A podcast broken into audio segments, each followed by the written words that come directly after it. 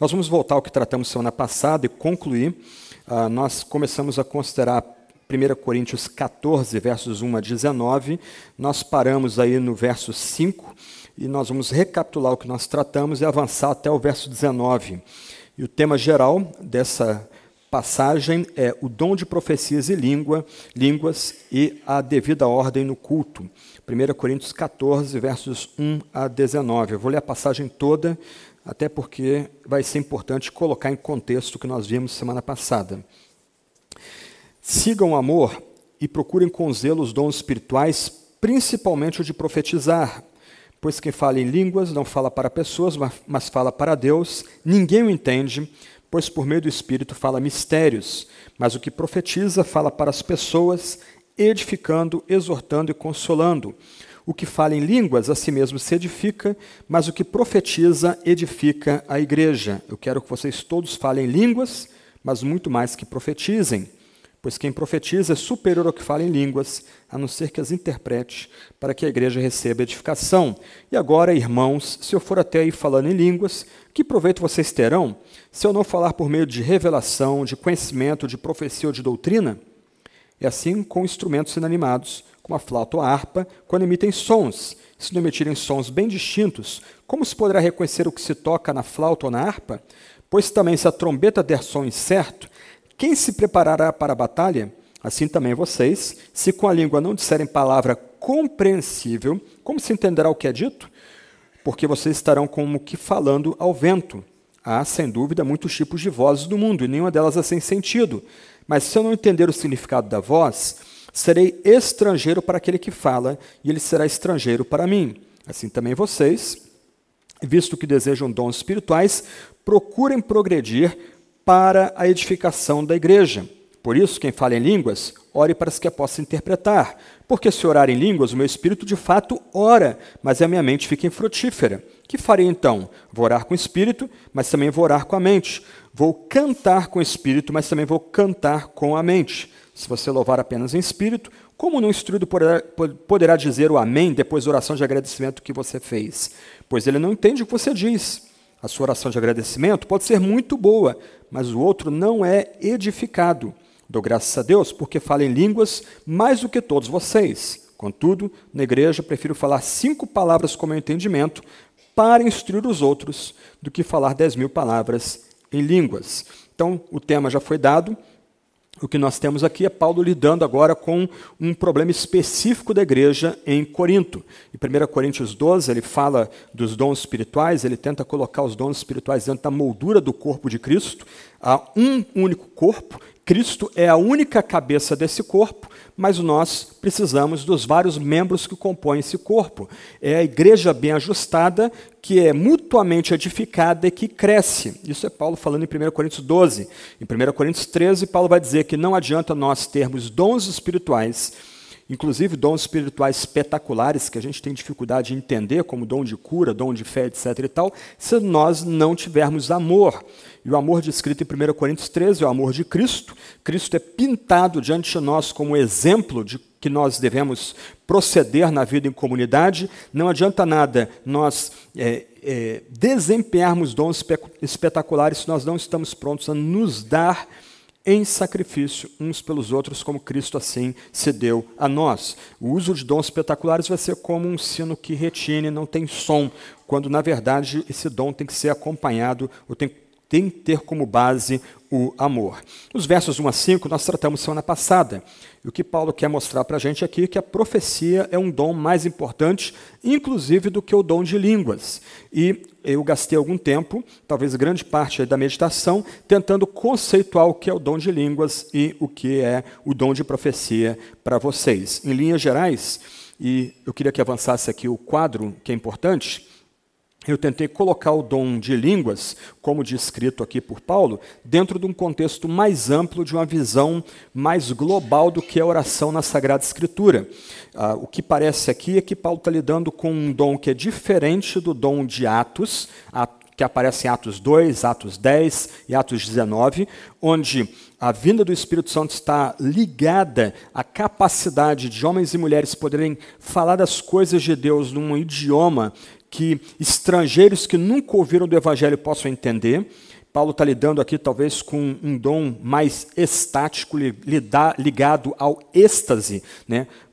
usando aí o significado da palavra, ao sair de nós, né, ele vai dizer, e eu preciso frisar aí, que nesse caso é o espírito dele, é o espírito daquele que profere as línguas é que ora, ok? Esse é um ponto importante dentro da estrutura aqui de Paulo, e ele vai conectar esse dom de línguas com o louvor e com a adoração. Então eu tentei colocar esse dom dentro de uma moldura mais ampla de oração.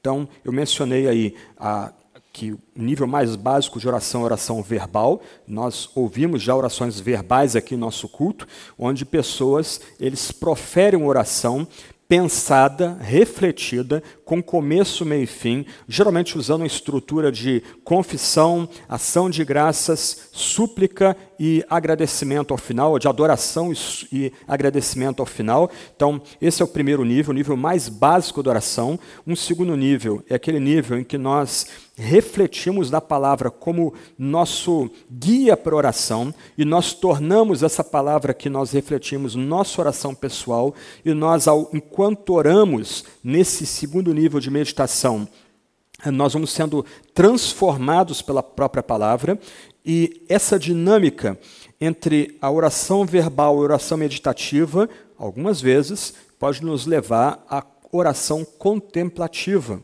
na medida em que nossa mente e nosso coração são, por falta de palavra melhor, dilatados, eles são, por assim dizer, ampliados, e nós somos banhados com a grandeza do próprio Deus. Nós passamos a ter uma percepção de quão grande é Deus o Pai, nós passamos a ser quebrantados, humilhados, nós, nos é suscitado um louvor, expressões de culto, quando nós entendemos as chagas de Cristo e o alcance, o poder, a amplitude do sacrifício de Jesus por nós. Nós somos levados a segurança inquebrantável ao refletir sobre o poder da ressurreição de Cristo. Isso é parte da oração. A, a, parece que de repente cai uma ficha, a gente tem um insight no meio dessa interação, oração verbal, oração meditativa, a gente é erguido para contemplar, para orar contemplativamente ao Senhor. Nós somos banhados pelo Espírito Santo, nós entendemos que esse Espírito não só é santo, mas atribui santidade a gente. A gente pode, de repente, experimentar uma crise no meio dessa oração contemplativa e tudo muda em nossa vida. Nós temos uma percepção diferente da Sagrada Escritura, uma percepção diferente de algum aspecto da, da doutrina cristã. Imediatamente nós triunfamos sobre algum pecado que nos escravizava, nós estamos lutando com dor e sofrimento e provamos uma cura extraordinária, ou ah, nós provamos um conforto extra da parte de Deus e a gente contempla Deus. E algumas vezes, algumas vezes, no meio dessa dinâmica em que oração verbal, oração meditativa nos leva à oração contemplativa, nós podemos chegar, chegar ao êxtase, onde ou nós não temos palavras para proferir na presença de Deus, ou, de outra forma, perdemos os, o controle da nossa língua. Nós não, Deus é tão, se apresenta a nós de forma tão exaltada, tão grandiosa, que simplesmente nossas palavras fracassam. Nós, nós não conseguimos pronunciar palavra compreensível para expressar nossa exultação, nosso senso de, de é, quão pequenos somos e quão exaltado é Deus na presença desse mesmo Deus. Então, o que eu tentei no primeiro momento foi colocar essa, esse dom de línguas dentro desse contexto de uma dinâmica de oração, em que nós temos, por assim dizer, um tipo de escada, onde, na medida que a gente persevera na oração verbal e na oração meditativa, podemos ser levados a contemplar o Senhor e até mesmo experimentar mais da presença dEle, sermos banhados por essa luz divina poderosa que vem a nós em resposta à nossa oração. O que eu tentei também frisar semana passada é que muitas vezes a gente se contenta com muito pouco. Ah, nós nos contentamos com migalhas que caem da mesa do nosso Salvador, quando, na verdade, a semelhança de Moisés, de Ezequiel, de Isaías, de João na ilha de Patmos, há muito mais para nos ser dado na medida que a gente persevera nessa dinâmica e nesse caminho. Então, ah, um, uma outra questão que eu tentei lutar com o texto semana passada é que nós não precisamos excluir experiências de nossos irmãos pentecostais. A gente não precisa descartá-las como anomalias ou problemas psicológicos, como muitas vezes cruelmente é feito. Nós podemos incluir essas experiências ou ajudar esses irmãos e irmãs pentecostais a colocar sua experiência dentro da moldura mais ampla da própria teologia da oração. E ainda dentro desse contexto de 1 Coríntios 14, 1 a 5, eu tentei oferecer uma definição de profecia baseado na Sagrada Escritura. A profecia na Sagrada Escritura nunca é adivinhação. O profeta do Antigo Testamento e também os prof, o profeta Ágabo, quando aparece no Novo Testamento, ele não é um oráculo, não é um adivinho, como nas religiões pagãs de outrora, ok?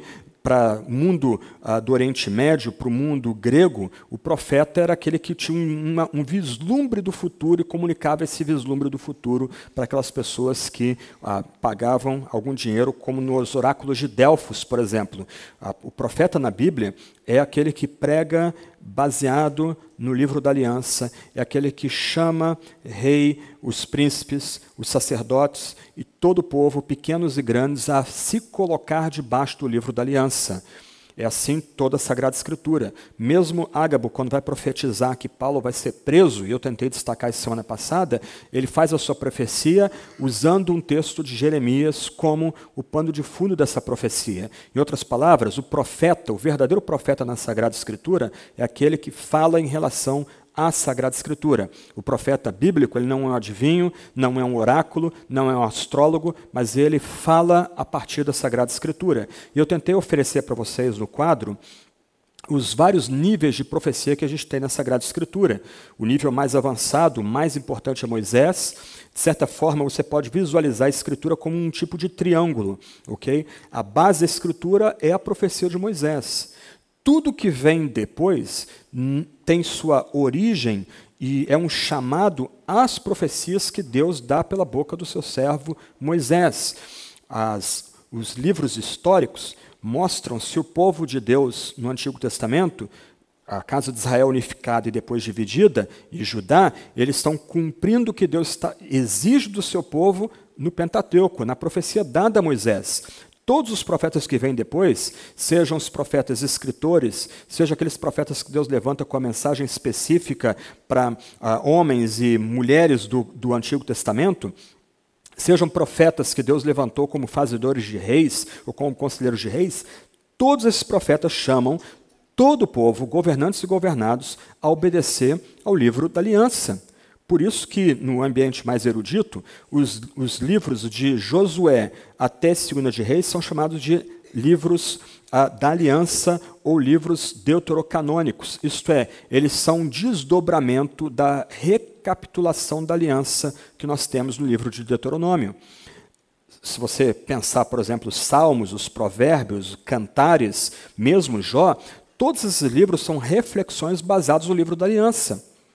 Quantas vezes nos Salmos nós não somos chamados a considerar as obras poderosas de Deus desempenhadas na libertação do povo do Egito, na condução do povo do, pelo deserto, na entrada na terra da promessa, na terra que manava leite e mel. Então, os salmistas, ah, os vários autores dos Salmos, os livros de sabedoria, são reflexões, são meditações, são orações baseadas nessa base da pirâmide que é o livro da aliança. Os profetas, já mencionei, eles estão chamando todos, governantes e governados, a obedecer à revelação dada a Moisés. E Jesus, que é o clímax de toda essa revelação, quando ele se levanta, ele profere seu grande sermão aonde? No monte, onde Deus revelou sua vontade no Antigo Testamento. No monte o que Moisés diz no fechamento do seu ministério. Virá alguém maior do que eu, vocês devem escutá-lo.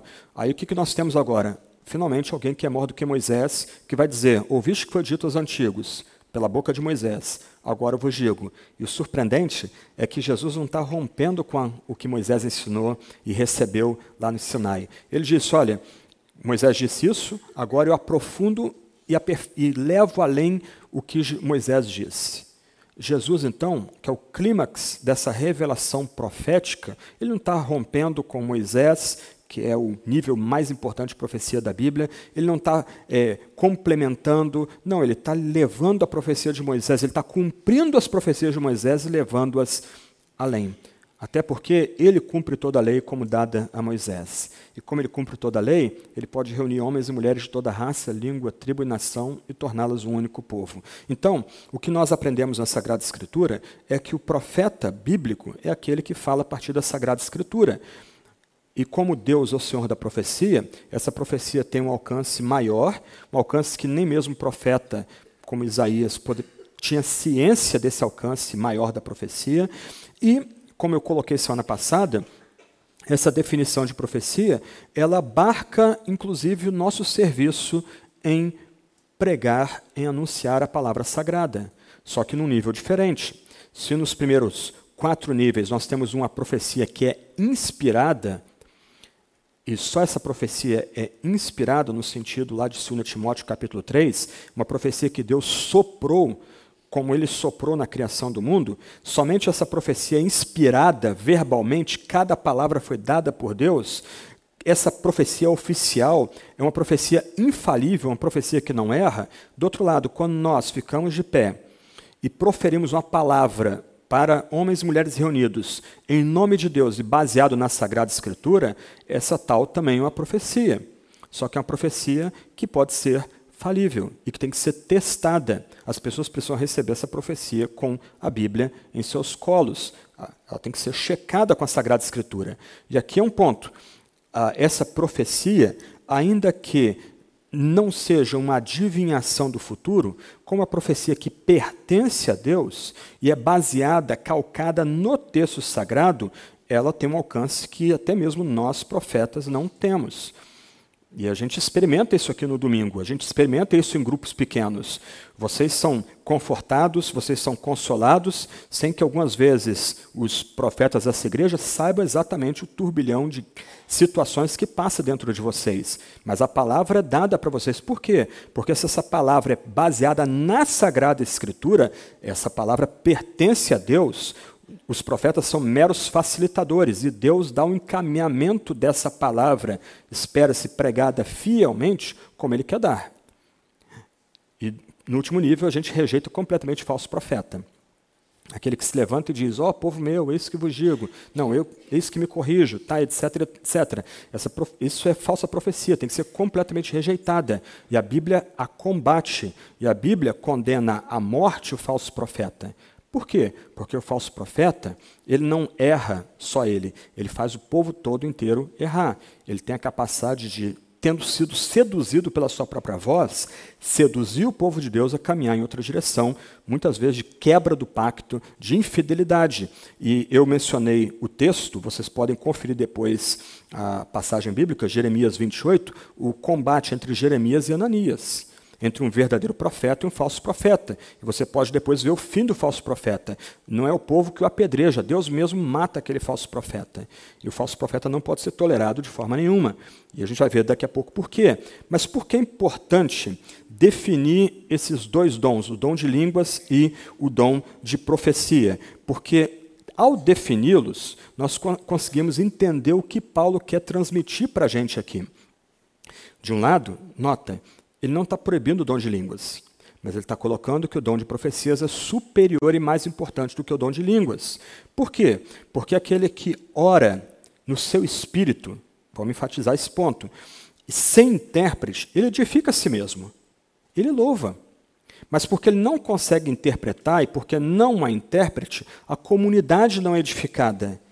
O princípio que comanda Paulo do começo ao fim aqui é que a comunidade reunida é mais importante do que a minha experiência pessoal. E quando reunidos, são os dons que privilegiam toda a comunidade, que edificam toda a comunidade, que tem que ser preferidos. Ele não está proibindo aqui o dom de línguas, ele vai regular o dom de línguas, vamos tratar já disso aí.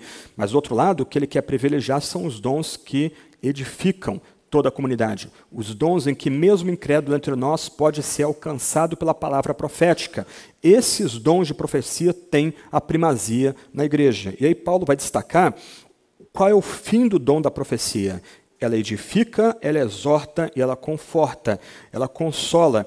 Aquele que ora para si, ele pode experimentar esses, essas ah, bênçãos em si mesmo, mas porque ele não consegue interpretar, porque não é intérprete para o que ele faz em público, as outras pessoas ficam à margem, elas não são edificadas. Mais uma vez, o que Paulo estabelece aqui é uma hierarquia. Ele não está sufocando o dom de línguas. Ele não está dizendo, olha, eu proíbo que fale o dom de línguas. Quem, ou como alguns de vocês escutaram, né? Ah, se alguém levantar aqui e falar dom de línguas, vai ser excluído da igreja. Pessoas vieram de igreja histórica já devem ter escutado isso, como eu escutei. Paulo de forma nenhuma faz isso, mas ele coloca claramente o interesse do todo é mais importante do que o interesse da pessoa, do indivíduo. Por isso que o dom de profecia é preferido. Por isso que a gente tem que valorizar a exposição da Sagrada Escritura. Por isso que a gente tem que valorizar que as palavras que são proferidas no púlpito, nas nossas classes, nas nossas salas, sejam calcadas no texto sagrado. Aqui a gente não pode ter misericórdia. Se alguém, eu mesmo, venho aqui e começo a oferecer a minha opinião e não o texto sagrado, eu preciso ser corrigido, eu preciso ser alertado desse mau procedimento. A verdadeira profecia é baseada no texto sagrado, é fiel ao texto sagrado, não é invenção, não é algo que nasça da cabeça do suposto profeta, mas ela, essa profecia tem que ser subordinada à Sagrada Escritura. Vamos avançar mais um pouquinho então. Verso 5, como eu mencionei semana passada, é, o que Paulo estabelece aí é que aquele que tem o dom de línguas, que pode ser uma oração ou louvor, ele profere uma oração ou louvor do homem para Deus. A profecia, profecia como definida é, em termos estritos e bíblicos, que é calcada no texto, no texto bíblico, é uma comunicação de Deus para o homem, logo, a profecia é um dom mais importante. Em suma, nesses primeiros cinco versos, Paulo faz uma hierarquia. Ele estabelece que o dom profético tem primazia. O dom profético é mais importante do que o dom de línguas. Por quê? Porque o dom profético edifica toda a comunidade. Então, o ponto aqui é a gente tem que buscar os dons maiores, sobretudo o dom de profecia. E como nós já tratamos há pouco, e o Tiago Guerra é, vai ter que lidar com isso no final do capítulo 14, a gente nota, verso, lembra do capítulo 11, que mulheres podem ser incluídas também, e elas podem profetizar desde com cabeça coberta, então isso já foi visto aqui. Então, o dom de profecia sendo mais importante do que o dom de línguas. Segundo ponto, então, versos 6 a 12. Paulo começa a mostrar que esses dons devem beneficiar a todos os membros. O texto parece complicado, mas não é. Ele começa dizendo: "E agora, agora que ele fez essa colocou essa estrutura básica para a gente. O dom profético é mais importante do que o dom de línguas. Ele não proíbe o dom de línguas, mas ele coloca uma hierarquia entre ambos. Ele diz: E agora, irmãos. É bonito isso aqui. E Paulo vai usar mais vezes essa expressão. Agora, irmãos. Essa palavra é empregada no sentido de Paulo estar falando para pessoas que são membros do mesmo grupo, da mesma família. A palavra grega aqui, adelphoi, é usada para retratar uma comunhão familiar. Ah, essa palavra é usada, por exemplo, para falar de companheiros, pessoas unidas por afetos, por afeições, pessoas que são têm o mesmo mesmos pais, são unidas porque procedem do mesmo dos mesmos pais. Então, no meio de um ambiente muito tenso, muito confuso, pessoas querendo sobressair na igreja, a igreja à beira de uma divisão. Ah, eu sou de Paulo, eu sou de Apolo, eu sou de Pedro. Não, eu sou de Jesus Cristo. Pa Paulo vira para essas pessoas e diz: Irmãos, irmãos. Ele continua: Se eu for até aí falando em línguas, que proveito vocês terão, olha o ponto aí, se eu não falar por meio de revelação, de conhecimento, de profecia ou de doutrina? Paulo vai admitir daqui a pouco que ele fala em muitas línguas. E parece que ele está fazendo um jogo de palavras ali. Eu falo mais línguas do que vocês. Eu domino latim, domino grego, eu domino línguas semíticas, como o hebraico e o aramaico. Isso não está em discussão. Mas de que adianta ele chegar nessa comunidade de irmãos nessa sagrada família, nessa santa, nesse santo ajuntamento e proferir uma mensagem que ninguém entenda. E nós temos quatro palavras aqui que aparentemente assustam a gente, mas se a gente ouvi-las a partir do grego, não assusta tanto. Ele fala de revelação, a palavra grega aí é apocalipse. Ele fala de conhecimento, gnose. Ele fala de profecia que estamos tratando. E ele usa uma, terceira, uma quarta palavra, doutrina, que é didaquê ainda que a gente tenha dificuldade, como eu já tenho frisado aqui em outros sermões, de entender o que, que, são esses dons, porque ninguém tem máquina do tempo e volta lá em Corinto para dizer com certeza o que são esses dons, o fato é que essas, esses quatro carismas que Paulo menciona aqui estão ligados a intelecto, a pessoas entenderem o que está sendo proferido. De que adianta, então, mais uma vez, Paulo, que é um expert em idiomas, ele se levantar dentro, na, na igreja de Corinto, né, dentro do ajuntamento da igreja de Corinto, e proferir um idioma ou uma glosa, um, uma, um dom de línguas, um dom estático que ninguém vai poder entender. Quando, na verdade, o fim do ajuntamento desses irmãos é que haja mútua edificação, pessoas sejam mutuamente edificadas ali. E aí, Paulo, para frisar o seu ponto, ele usa uma ilustração que é dividida em três partes. As primeiras duas ilustrações são tiradas do ambiente da música e a última ilustração do campo de batalha. Ele fala de instrumentos musicais. Já pensou se o Daniel ou a Ender tocando aqui na frente resolvessem é, dizer, não, guitarra e baixo não são guitarra e baixo, eles vão vou tentar tocar isso como outro instrumento. Ah, quem está mexendo no teclado, Wagner, o Adonis, não, vou tentar tocar, vou botar um sonzinho aqui de bateria nesse teclado aqui. Ah, quem está na bateria, não, vou tentar fazer um som rasgado de guitarra na bateria. Ninguém vai entender nada. Vai virar uma bagunça, uma balbúrdia aqui na frente. Nem acompanhar, a gente vai conseguir acompanhar as músicas. O mesmo ponto é dado aqui. Paulo está usando uma ilustração do terreno comum, né? harpa, flauta. Olha, se tocar errado a flauta, se tocar errado a harpa, nós não conseguimos apreciar a música. Se pessoas se levantarem na nossa comunidade e proferirem um som estranho, se elas experimentando esse dom, o espírito delas orar de forma estática ou no idioma que a gente não entende, ninguém vai ser edificado. Nós não vamos entender a mensagem. Nós vamos sair é, entramos aqui com a expectativa, lembra de semana passada? A gente tem que chegar aqui com a expectativa de Deus aparecer para nós de forma grandiosa, Deus se revelar para nós domingo após domingo com graça, com misericórdia, com bondade. Mas a gente vai chegar aqui com essa expectativa e vai sair com a expectativa vazia. Por quê? Que quem profere som incerto não consegue edificar a comunidade. O som não é bonito. Se não houver ensaio e se os, os instrumentos não forem tocados com competência, de tal forma que sentados a gente possa, puxa, olha como está sendo tocado bonito a guitarra, o violão, nossa, olha o baixo, tá, a batida está legal, olha a bateria como acompanha, nossa, o teclado está legal. Ok, se não acontecer isso, a gente não consegue nem cantar, nem ser mutuamente edificado. Aí Paulo se move agora para um outro ponto, a trombeta. No mundo antigo, não havia WhatsApp, não havia GPS, não havia rádios, walkie-talkie, não havia como se comunicar no campo de batalha. Os sinais do campo de batalha eram feitos com estandartes, bandeiras e trombetas. O som da trombeta marcava se o exército vai avançar, se o exército vai parar e fazia uma barreira ali de escudos e espadas, se o exército recua, os, os sonidos da, da, do trompete comandam a cavalaria para fazer uma ação de cerco e, e fazer o martelo e a bigorna e esmagar o exército dos bárbaros no campo de batalha. Imagina se o trompetista começa a misturar os diversos sons do campo de batalha, a bagunça que seria. Exércitos foram derrotados na antiguidade porque não se sabia passar o sinal exato de quando avançar e quando recuar. Exército romano foi massacrado duas vezes floresta da Alemanha, 9 depois de, antes de Cristo, depois em 376 em Adrianópolis, porque os, os seus comandantes não sabiam que som tocar para fazer o exército cercar, avançar, recuar, quando manda a cavalaria atacar. A mesma coisa, se uma pessoa fica de pé em nosso meio e ela profere um som incerto, a nossa comunidade vai ser edificada. A nossa comunidade, como disse Paulo antes, não vai receber edificação, exortação e consolação. Então, o que Paulo está lembrando aqui, mais uma vez, o dom de línguas é importante.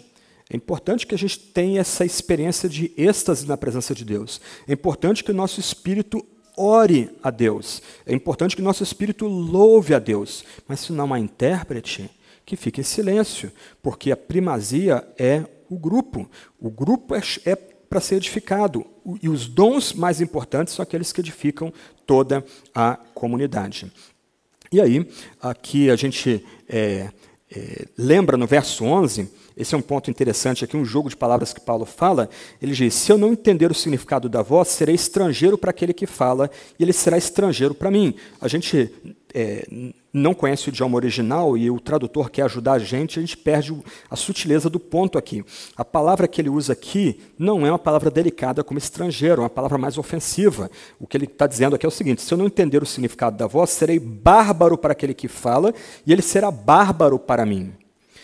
A palavra bárbaro é ofensiva para a gente, mas aquele ambiente não era, não tinha essa carga que tem hoje para a gente. Né? O bárbaro é o selvagem, né? o torcedor aí do Corinthians, ou algum Flamengo, alguma coisa assim. Ou um hooligan inglês. Né? Mas a ideia aqui, bárbaro, vem de um som de um idioma que você não entende. A, a, o grego está tentando entender um, um germano, e para o grego ele só escuta o seguinte: bar, bar, bar, bar. Ok, aí o estrangeiro foi chamado de bárbaro. Aí, o ponto aqui é o seguinte: se uma pessoa se levanta entre nós e, e experimentando esse dom de línguas, o seu espírito fala sem intérprete, o que nós vamos escutar é simplesmente bar, bar, bar, ninguém vai ser edificado. Nós vamos entrar aqui esperando, como Paulo diz mais uma vez, edificação, exortação e consolo, e vamos sair sem edificação, sem conforto e sem consolo. Terceiro ponto, versos 13 a 17. Paulo agora fala de orar e louvar. E por causa dessa sessão, como eu frisei semana passada, esse é o meu entendimento da passagem, ok? É, por causa dessa sessão, eu entendo que Paulo ele está falando de um outro dom, um dom diferente do dom que a gente encontra em Atos 2, Atos 10 e Atos 19. Quando você lê essas três passagens em Lucas, fica muito claro que o Espírito Santo é derramado sobre o povo de Deus. Deus dá a capacidade para esse povo ousadamente pregar a respeito de Jesus como Messias e o seu público ouve, ele consegue entender essa pregação. Então, me parece que em Atos, o dom lá está conectado a um dom de o pregador, os pregadores, poderem dominar um idioma que não foi previamente é, compreendido, e aí eles comunicam a mensagem. O dom está a serviço da mensagem em Atos, é o que eu quero dizer. Aqui, parece que Paulo está lidando com outro tipo de dom, porque ele começa a mostrar que esse dom de línguas está conectado com oração e com louvor. Então, verso 13, Paulo, mais uma vez, presta atenção. Paulo é brilhante, gente. Ele, a, ele caminha no fio da navalha aqui. Um espírito menos iluminado, menos inspirado, poderia dizer: não, suprime isso aí. Paulo não, ele está dizendo o seguinte: olha, o dom de línguas é importante, mas tem que ter intérprete. Esse é o ponto. Verso 13: quem fala em línguas, ore para que possa interpretar. Ele não proíbe o dom de línguas, ele não, por assim dizer, sufoca a experiência desse dom no, no, na vida da igreja, no, na reunião do povo de Deus. Mas lembra, o dom ele está subordinado à edificação de toda a comunidade. Se não há intérprete, então que a pessoa fique quietinha.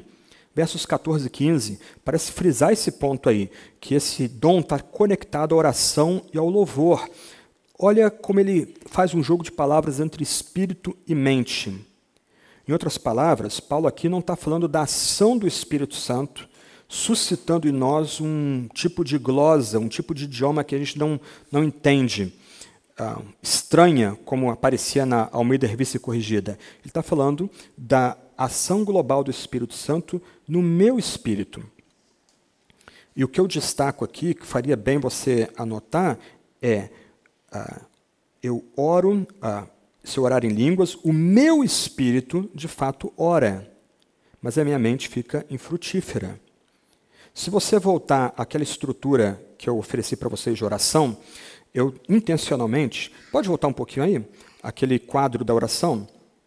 Eu intencionalmente tentei colocá-los como uma escadinha, ok? Então, se você notar, você tem um nível mais básico, é oração verbal.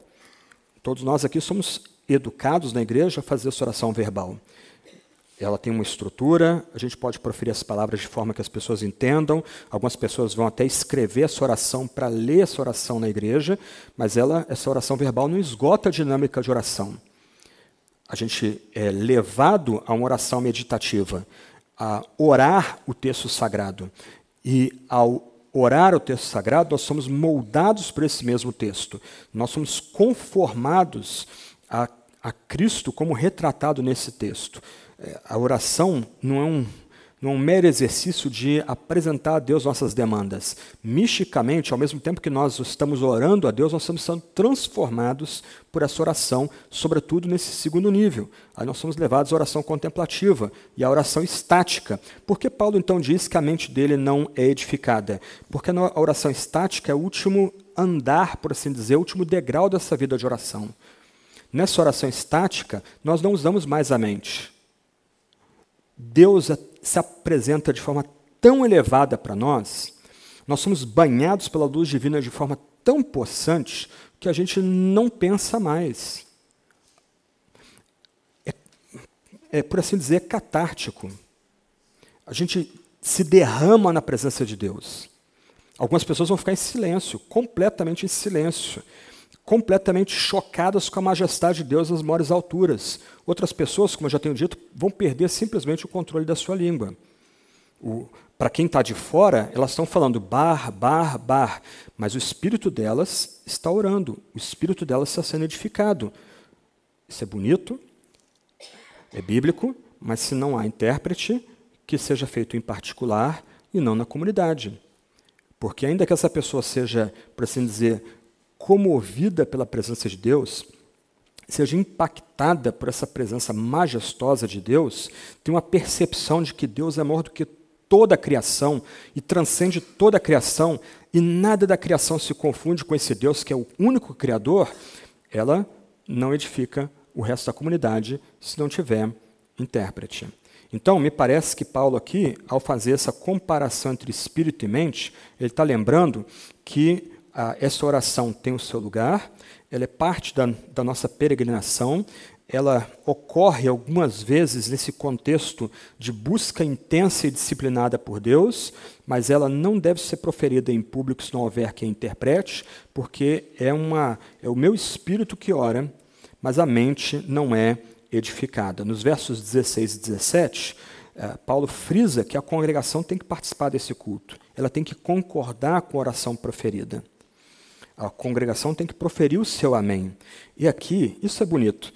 Eu mencionei semana passada, a última aplicação, que Paulo, aqui, ele está tentando mostrar para a gente que, se de um lado o culto tem que ter ordem, ele tem que ter um começo, meio e fim, do outro lado, tem que ter essa dimensão passional no culto. E o amém está dentro desse contexto. Você não diz amém. Você diz amém. Glória a Deus. Paulo abre, abre esse espaço para a gente responder não só o que está sendo proferido por meio de profecia, mas as nossas próprias experiências. Então, se a gente ora de forma que o nosso irmão, nossa irmã não entende, nós estamos privando o nosso irmão de vibrar, de concordar com o que Deus está fazendo com a gente, proferir o seu amém para o que Deus está fazendo com a gente. Então, mais uma vez, se não há quem interprete o dom de línguas, então que essa pessoa busque a Deus em casa, que ela tenha o seu momento de, onde o seu espírito é, é elevado, onde ela prova esse êxtase na presença de Deus, em que o espírito dela é edificado, não a mente, em casa. Agora, se Deus opera e dá, levanta um intérprete para nos ajudar a entender essa oração estática, ok? Então isso é incluído globalmente no culto e a gente pode dizer amém para essa oração, para esse, como Paulo diz antes, para esse mistério que está sendo dado para nós aqui. Em outras palavras, uh, o que Paulo quer destacar é que o dom de língua sem interpretação num culto não instrui ou edifica a congregação. O entusiasmo também é controlado aqui há um espaço aqui para a mística cristã, há um espaço aqui para o êxtase cristão, mas sempre subordinado à edificação de toda a comunidade. Isso é um desafio para a gente. Nós brasileiros somos imensamente individualistas. Nós não pensamos no próximo. É só ver o nosso comportamento, por exemplo, dentro de um ônibus ou dentro do metrô. Todo mundo falando alto, todo mundo escutando música, o pior, funk, alto dentro com o celular, pessoas falando no celular e você sabe tudo da vida daquela pessoa, todas as preferências daquela pessoa dentro do metrô, dentro do ônibus. O que isso significa? Ah, nós somos individualistas. Nós não temos respeito nenhum pelo, pela, pelo espaço do próximo. O que Paulo está frisando aqui é que nós, deliberadamente, nós ocultamos nossas experiências com Deus na medida que elas não edificam toda a comunidade. O dom é importante, o dom de línguas, ele é uma parte da dinâmica da oração. O nosso espírito, nós somos convidados a orar a Deus com o nosso espírito, a transcender os limites da nossa própria nosso próprio intelecto, ao sermos banhados por Deus esse ambiente de contemplação da grandeza de Deus, esse Deus que é grande e criador e poderoso, Deus da providência, mas do outro lado, isso é subordinado ao princípio maior, a comunidade tem primazia. A edificação da comunidade tem primazia. Se Deus dá uma palavra para você, profira no poder do Senhor e lute para ter certeza que essa palavra é baseada na Sagrada Escritura. Se você sente anseio de louvar a Deus de forma arrebatada, seu espírito ter. Ah, você experimenta esse êxtase, você sai de si mesmo na oração, tenha cuidado de que haja intérprete. Senão, você é convidado a desempenhar esse dom em casa.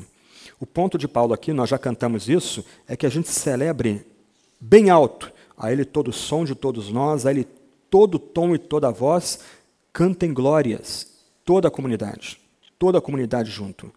E é bonito aqui, caminhando para o final, como Paulo menciona a palavra é, gratidão aqui. Ele mistura, no grego são as mesmas palavras, a sua oração de agradecimento pode ser muito boa, mas se for falada em língua sem intérprete, o outro não é edificado. Dou graças a Deus porque eu falo em línguas mais do que todos vocês. Esse é o ponto 4 agora, né, ação de graças. Contudo, na igreja eu prefiro falar cinco palavras, com meu entendimento, para catequizar os outros do que falar dez mil palavras em línguas sem interpretação. Paulo fecha todo o argumento aqui. É muito bonito aqui que Paulo usa a questão mais básica da oração para lembrar a gente o ponto aqui. O que é mais bonito nas nossas orações, nossas reuniões, nossos ajuntamentos, não é quando a gente faz pedidos para receber intercessão. Não é quando a gente é, pede perdão a Deus pelos nossos pecados. O momento que todos nós gostamos é ação de graças. Por quê? Porque nós estamos ouvindo que nosso Deus é poderoso. Nosso Deus se inclina em misericórdia para nós, e mesmo a gente sendo cabeça dura, pecador, tudo crente, mas cabeça dura, pecador, Deus dá o seu favor para a gente. E aí, quando a gente ouve as pessoas dando graça, olha, eu fui curado, olha, Deus me deu livramento, olha, Deus me deu conforto, a gente pensa, bom, Deus atuou lá, vai atuar na minha vida. Agora, como é que a gente pode dar graças? Como a gente pode fazer eucaristia, que é a palavra original aqui, se a gente não entende o que o outro irmão está pedindo ou o que ele está expressando na oração? Aí Paulo faz um, um jogo de palavras para encerrar aqui. Ah, ele usa a palavra no verso 18, 19, instrução, eu já, já dei a tradução dela. Ele prefere falar cinco palavras com entendimento, para que outros sejam instruídos, do que falar dez mil palavras num, numa glosa, num, numa, em línguas que as pessoas não vão entender e ser edificadas. A palavrinha empregada aí é catequeso, do verbo catequel. Paulo está dizendo o seguinte: olha, eu prefiro catequizar com cinco palavras sejam compreendidas do que falar dez mil palavras numa língua que ninguém vai entender. Paulo pega aqui, e aqui você tem que entender que a profecia é diferente da instrução. Antes, quando Paulo fala de revelação, conhecimento, ele faz uma distinção entre profecia e instrução. Paulo pega aqui o trabalho mais básico de instrução na fé para mostrar que esse trabalho mais básico de instrução na fé é superior, inclusive, a falar em línguas, se não houver quem as interprete, que é a catequese. A catequese é aquele modelo de educação cristã baseado em perguntas e respostas. Qual o fim principal do homem? O fim principal do homem, tá, etc. Ah, qual o teu único conforto da vida e da morte? Meu único conforto da vida e da morte é que Cristo Jesus morreu, tá, etc. Primeira, os catecismos que a gente usa aqui na igreja, catecismo de Heidelberg, breve catecismo de Westminster, catecismo de Nova Cidade, o professor está sentado, os alunos estão em volta dele e o professor está instruindo esses alunos nos rudimentos da fé cristã, pergunta e resposta.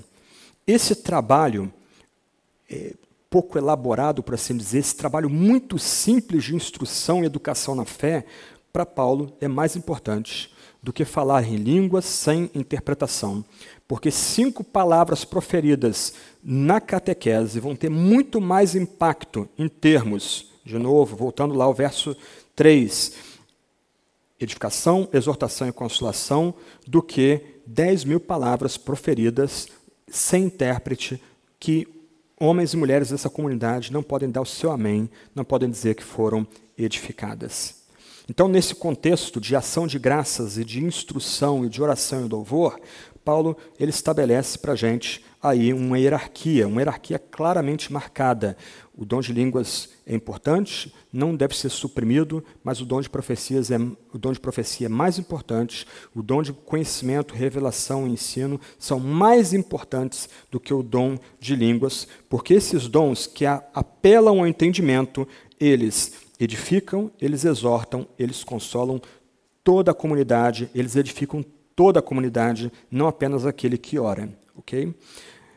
Três aplicações para nós encerrarmos. Um, uma primeira aplicação mais global é a necessidade da gente colocar o dom de línguas em perspectiva, ok? Muitas vezes, na nossa ânsia por buscar a Deus, a gente acaba tendo uma, ok?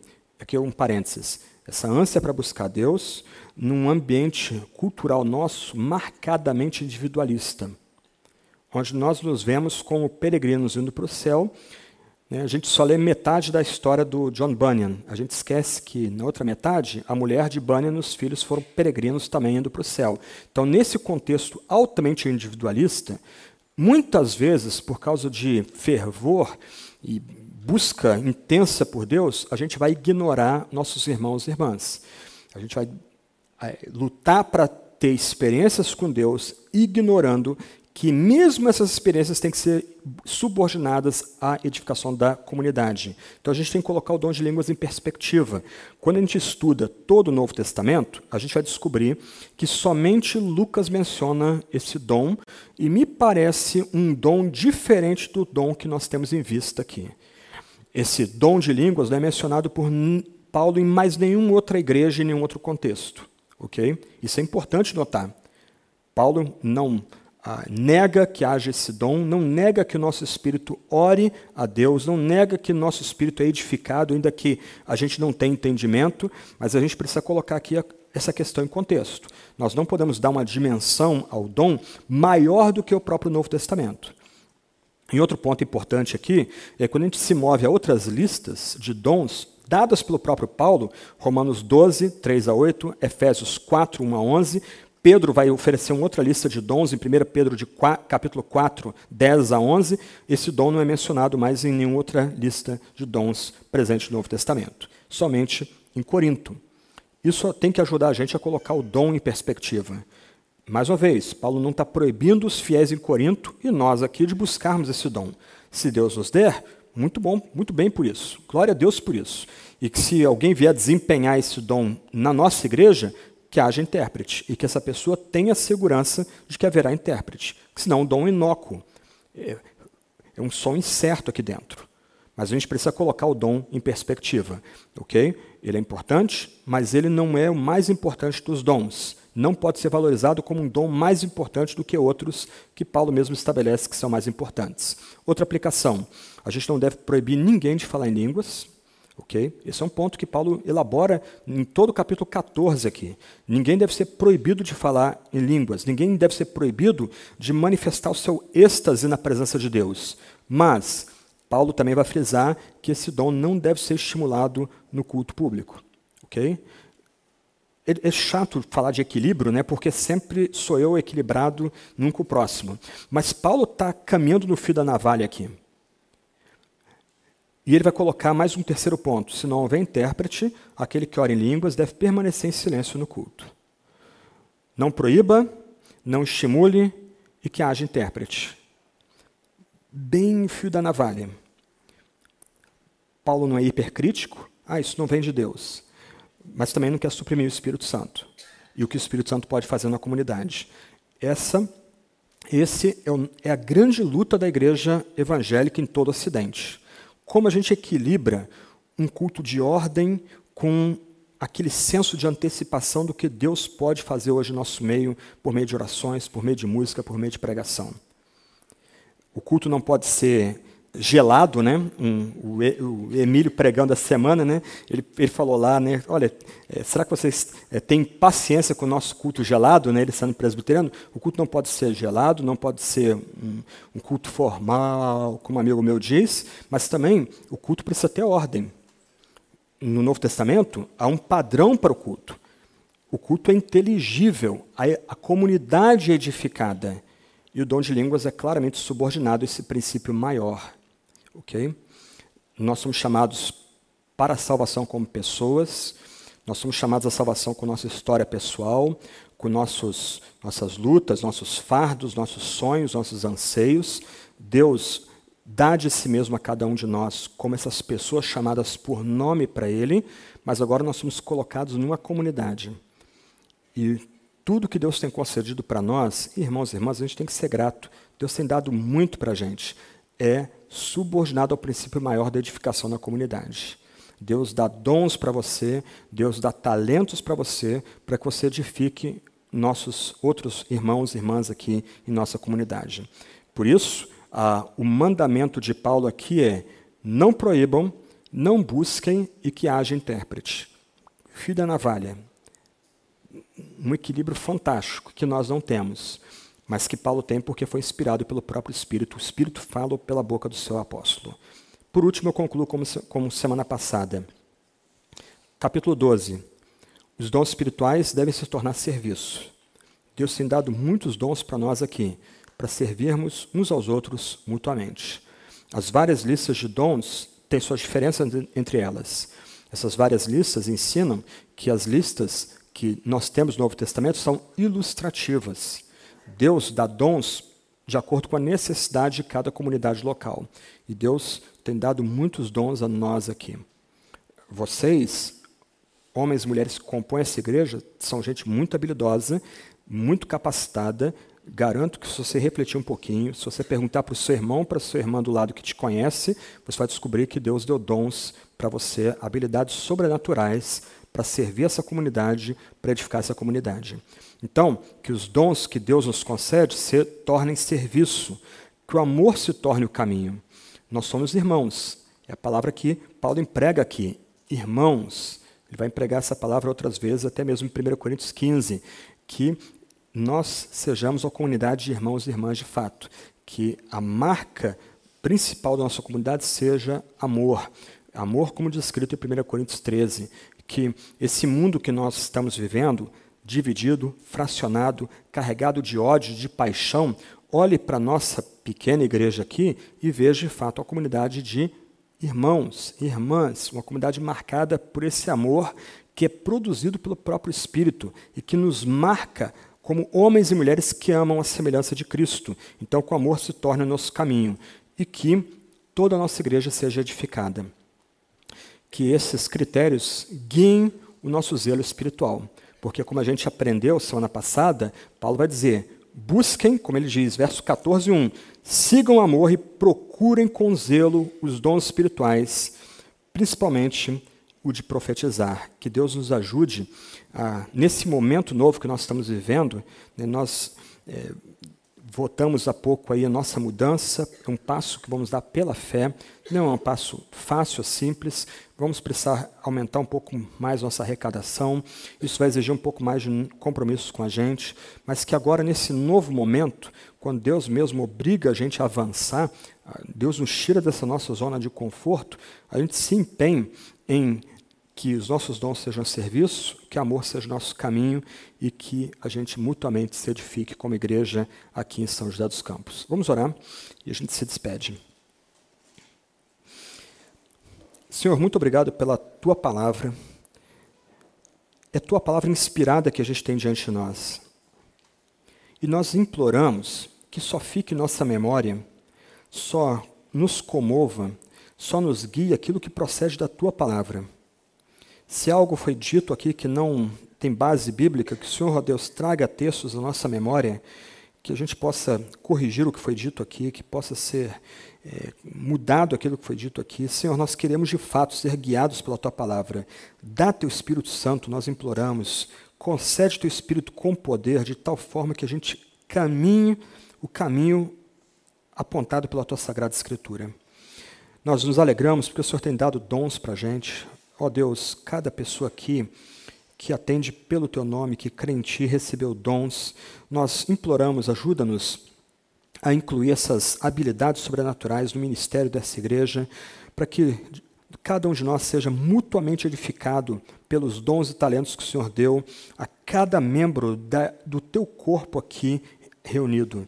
Ajuda-nos, ó Deus, por meio do teu Espírito, a ficarmos firmes em Cristo como nosso cabeça tudo seja subordinado ao princípio da edificação em Cristo, que a profecia e eventualmente até mesmo línguas e êxtase que experimentemos juntos aqui conduzam-nos à mútua edificação, de tal forma que a gente possa dar juntos amém e glória e louvor a Ti, ó Deus.